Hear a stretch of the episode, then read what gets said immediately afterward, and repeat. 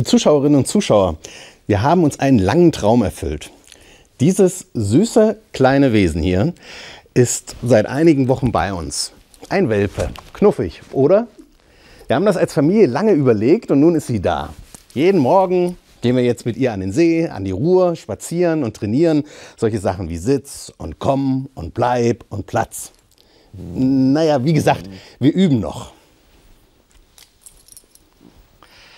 Der schöne Nebeneffekt von Leila, sie lässt mich ein bisschen vergessen, was alles um uns herum gerade so passiert. Leine an, mit dem Hund ans Wasser und der Kopf ist einfach frei. Eine wirklich schöne Welt. Meine kleine, private, schöne Welt. Das Glück liegt schließlich in den kleinen Dingen. Das war der Gedanke dahinter und das hat auch geklappt. Zunächst einmal. Doch seit einigen Tagen, ich wünschte wirklich, es wäre anders. Ausgerechnet durch Leila funktioniert mein Ich lasse die böse Welt mal draußen Spiel nicht mehr so gut.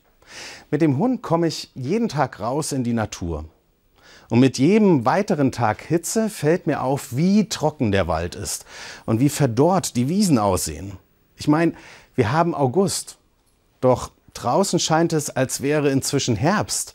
Und dazu die vielen braunen, verdorrten Fichtenwälder. Tausende Bäume sind krank.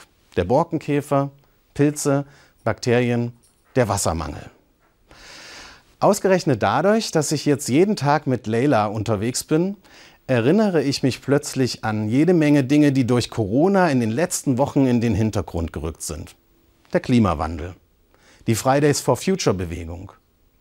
Nur weil niemand mehr davon spricht oder darüber schreibt, wir gute Gründe haben, wegzuhören, wegzuschauen, sind die Probleme ja nicht vorüber.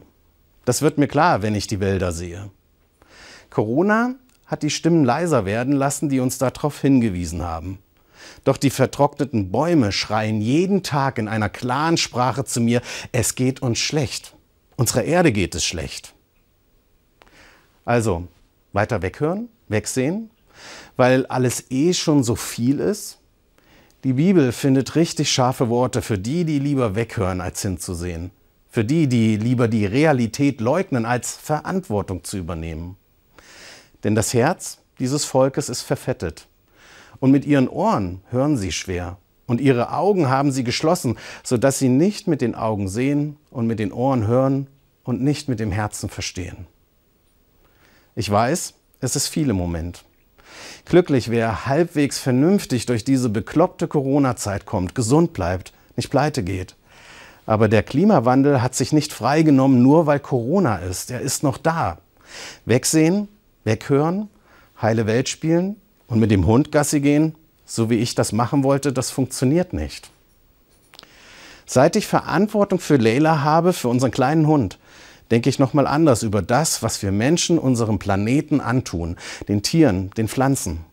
Leila vertraut mir, sie ist treu. Das ist manchmal total rührend, aber sie ist auch abhängig von mir. Und ich habe Verantwortung für sie. Und nicht nur für sie, sondern für andere Lebewesen, für diese Welt. Und erst recht Verantwortung für unsere Kinder. Wir müssten ihnen doch eine gesunde Welt als Lebensraum hinterlassen. Wenn ich mit meinem Hund spazieren gehe, sehe ich, wir haben einen Auftrag, eine Verantwortung für die kommenden Generationen. Menschen sein, deren Augen hinsehen, die mit Ohren hinhören und mit dem Herzen verstehen.